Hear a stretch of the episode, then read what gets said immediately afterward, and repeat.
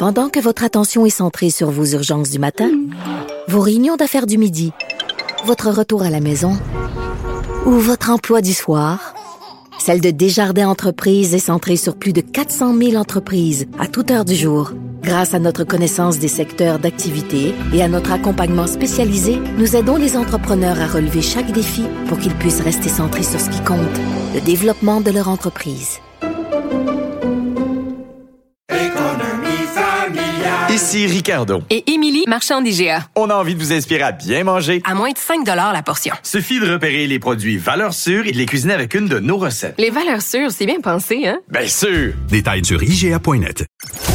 Ancienne mairesse de Longueuil, l'actualité. LGSN. Vous écoutez Caroline Saint-Hilaire, Cube Radio. On va jaser politique avec mon collègue panéliste à la joute, Marc-André Leclerc. Bonjour Marc-André. Bonjour Caroline. Il y a certaines régions du Québec qui ont peut-être sabré le champagne, Marc-André. Ils sont passés, quelques régions du Québec sont passées, ben, en fait, vont passer à la zone orange dès lundi prochain. Oui, effectivement. Donc, euh, ce qu'on attendait, l'annonce tant entendue pour cinq régions. Euh, sabrer Champagne, euh, oui. Euh, je pense que c'est une bonne, c'est une bonne bouffée d'air frais. Ça fait du bien à ces cinq régions-là. Euh, mais tu sais, euh, moi, Caroline, je vis en, zone orange depuis maintenant quelques jours euh, en Outaouais.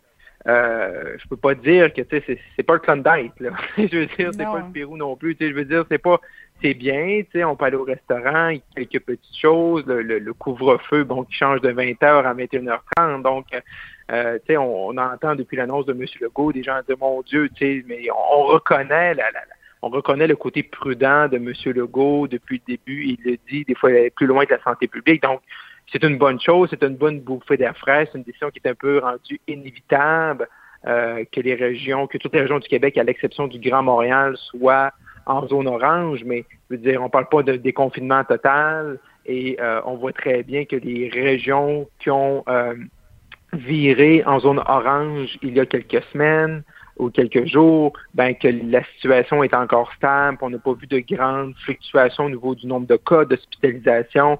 Donc, tu sais, je pense qu'il faut... Euh, euh, c'est une bonne chose pour les restaurateurs, pour les gyms, euh, pour le couvre-feu. Bon, ça peut des fois dépanner, ça peut faciliter la vie des gens, mais je veux dire, on reste encore loin de se regrouper autour d'une table, dans une maison privée, à 10. Je veux dire, on est encore très loin. C'est encore mon, mon point, Caroline, c'est que c'est encore très prudent. C'est la chose à faire.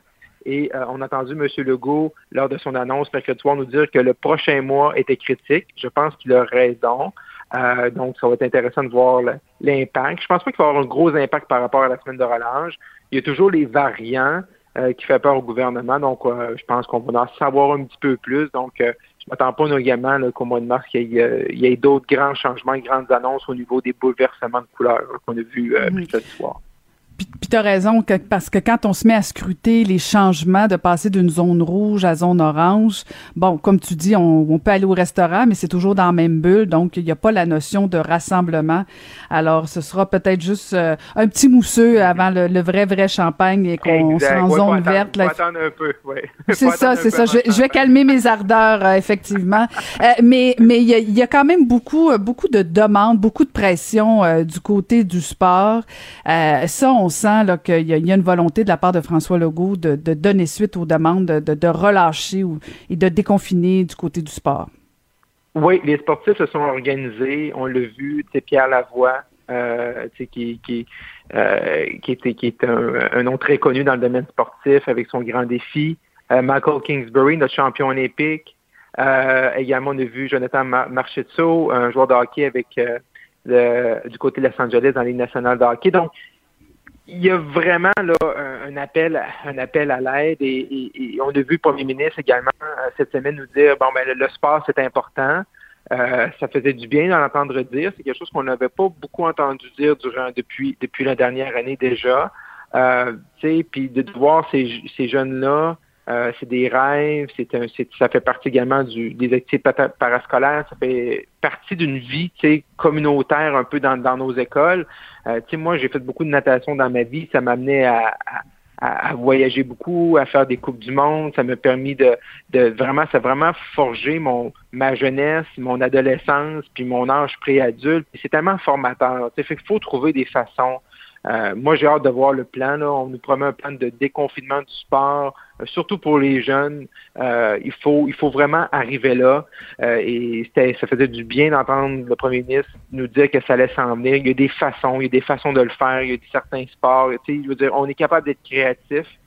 soyons-le. Et je pense qu'on doit ça à nos enfants. On leur demande beaucoup. On, est souvent, depuis un an, on dit ah, on demande à nos enfants, puis ils répondent bien, puis tout va bien, mais on sent qu'il y a certaines détresses, on sent que ces jeunes-là ont besoin de s'accomplir, ont besoin d'un retour à la normalité. C'est le vaccin qui va nous amener ça, mais nous, comme adultes, on peut faire encore des sacrifices. On sait que les prochaines semaines, on est à un point de bascule versus les vaccins qui vont arriver euh, beaucoup plus nombreux. La vaccination va bien. On voit que dans les CHSLD, ça fonctionne. A de moins en moins de décès. Tant mieux. Les chiffres sont là. Ça nous prouve que le, vaccin fonctionne. C'est une bonne nouvelle.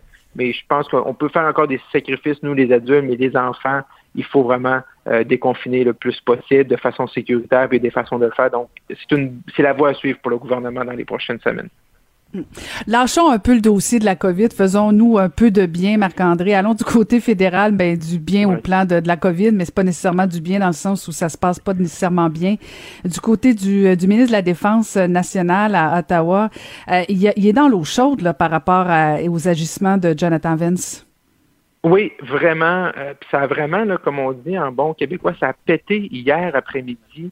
Euh, donc, juste pour placer nos, auditeurs un peu en contexte, on a l'ancien chef d'état-major de l'armée euh, canadienne, Jonathan Vance, comme tu viens de le dire, qui est, pris dans des allégations d'inconduite sexuelle. Et euh, le ministre Sejan, le ministre de la Défense nationale, lors de, différentes entrevues, mais également devant un comité parlementaire le 19 février, a dit à tout le monde que lui, il avait les allégations par rapport à M. Vance, ancien chef d'état-major. Ils avaient appris en même temps que toi puis moi, puis que la majorité des Canadiens, que dans les médias, qui qui avait jamais eu information, d'information euh, auparavant euh, sur euh, les agissements de M. Vance. Hier après-midi, en comité, et là, ça l'a explosé parce que l'ancien ombudsman militaire, Gary Walburn, a dit que le 1er mars 2018, dans une rencontre à huis clos hostile avec M. Sejan, qui lui avait parlé M. Euh, Walburn, euh, l'ancien ombudsman, a parlé à M. Sejan des allégations contre M. Vance. Et textuellement, M. Walburn a dit Je n'ai pas donné au ministre les détails de l'allégation. J'ai essayé de lui montrer les preuves. Il a refusé de les voir. C'est hmm. quand même gros pour un ministre dans le contexte hein, qu'on sait les dernières années par rapport aux inconduites, autant dans le domaine militaire, mais également dans l'ensemble de la société dans laquelle on vit présentement, que l'ancien ombudsman nous dit que le ministre aurait refusé de voir les preuves concernant et les allégations concernant l'ancien chef, à ce moment-là, 2018, M. Vence était le chef d'état-major, c'est très grave.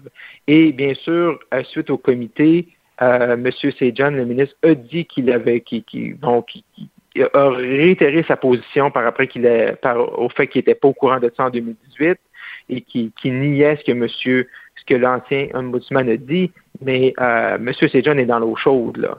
Et euh, je pense pas que c'est la fin de l'histoire. Le, le, bureau du premier ministre a confirmé que M. Trudeau avait encore confiance en son ministre des Affaires de la Défense nationale. Mais on a vu l'été passé qu'avec M. Morneau, une journée, il avait confiance, puis l'autre journée, M. Morneau nous annonçait son départ. Euh, donc, euh, subitement. Donc, on voit que la confiance en politique, hein, ça va, ça vient, puis une journée, tu de ton patron. C'est éphémère. C'est éphémère, la confiance.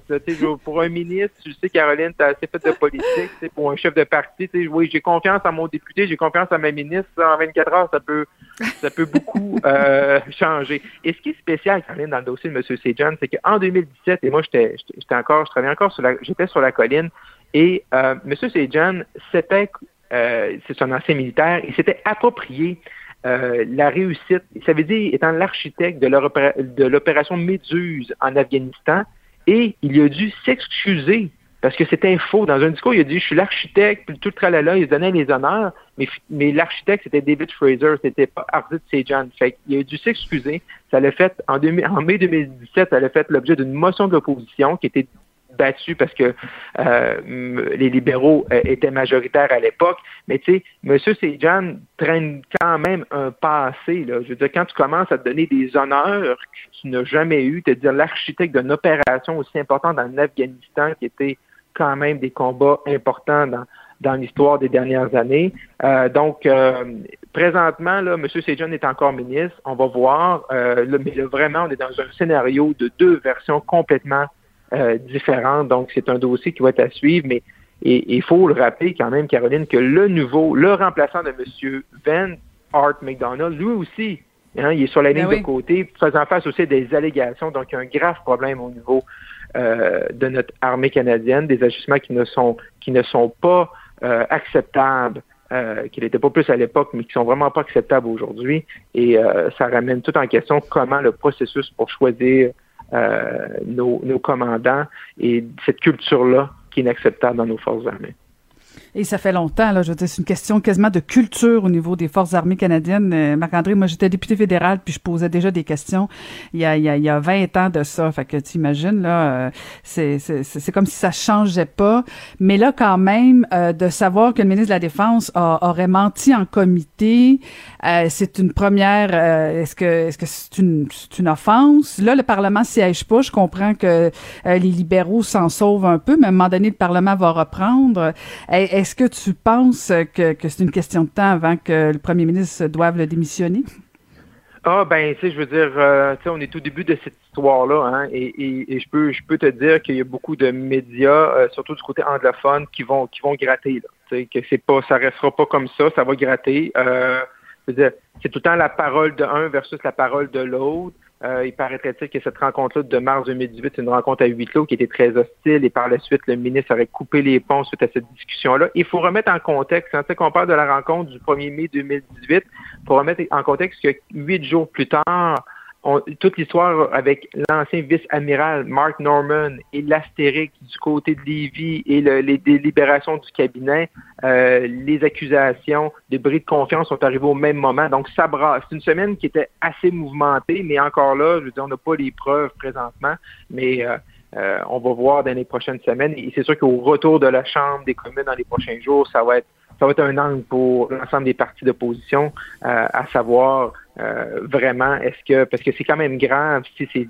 puis j'utilise bien le, conditionnel, si c'est le cas que le ministre a été mis au courant euh, de ces informations-là, il aurait peut-être comme un peu euh, refusé de voir des évidences ou de, de, de, se pencher sur la question. Donc on, présentement on est devant deux versions des faits qui sont assez contradictoires, mais euh, on sait souvent, la, vérité finit toujours par se savoir. Fait qu'on va voir un peu, on va voir comment ça va évoluer dans les. C'est un dossier à suivre, en tout cas ici à Ottawa. Ben, on va suivre ça. Merci beaucoup, Marc-André. Je rappelle qu'on peut te lire dans le Journal de Montréal, du Journal de Québec et aussi te suivre, bien sûr, à l'ajout. Merci, Marc-André Leclerc. Merci. Au plaisir. Bye bye.